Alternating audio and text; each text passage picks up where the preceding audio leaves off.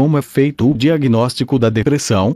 O diagnóstico da depressão é clínico, feito pelo médico após coleta completa da história do paciente e realização de um exame do estado mental. Não existe exames laboratoriais específicos para diagnosticar depressão.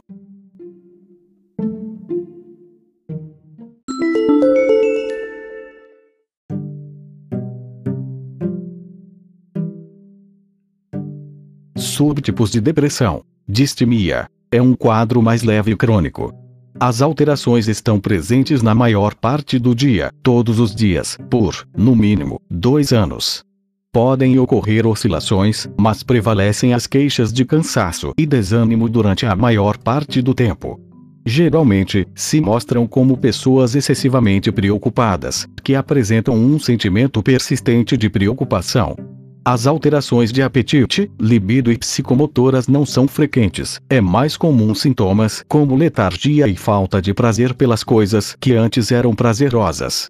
Na maioria dos casos, se inicia na adolescência ou no princípio da idade adulta. Depressão endógena. Caracteriza-se pela predominância de sintomas como perda de interesse ou prazer em atividades normalmente agradáveis, piora pela manhã, falta de reatividade do humor, lentidão psicomotora, queixas de esquecimento, perda de apetite importante e perda de peso, muita desanimo e tristeza. Depressão atípica. Apresenta uma inversão dos sintomas aumento de apetite barra ou ganho de peso, dificuldade para conciliar o sono ou sonolência, sensação de corpo pesado, sensibilidade exagerada rejeição, responde de forma negativa aos estímulos ambientais.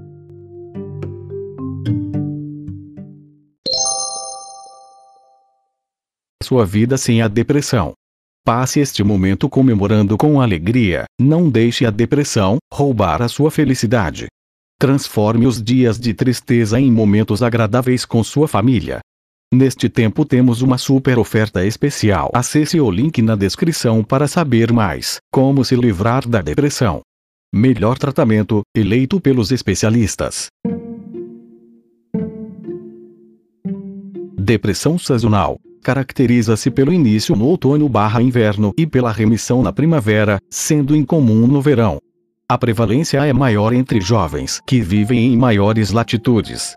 Os sintomas mais comuns são apatia, diminuição da atividade, isolamento social, diminuição da libido, sonolência, aumento do apetite, fissura por carboidratos e ganho de peso.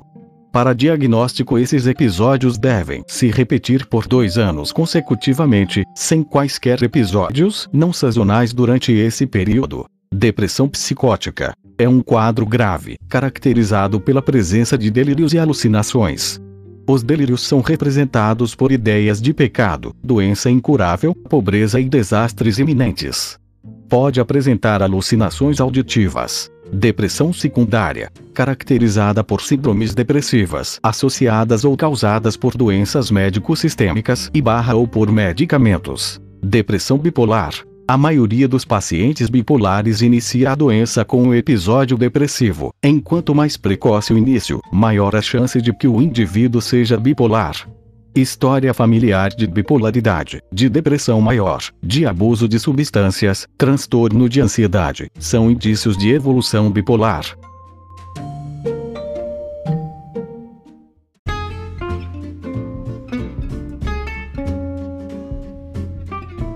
Então é isso pessoal, se gostou do vídeo deixe o like e se inscreva no canal. Até logo!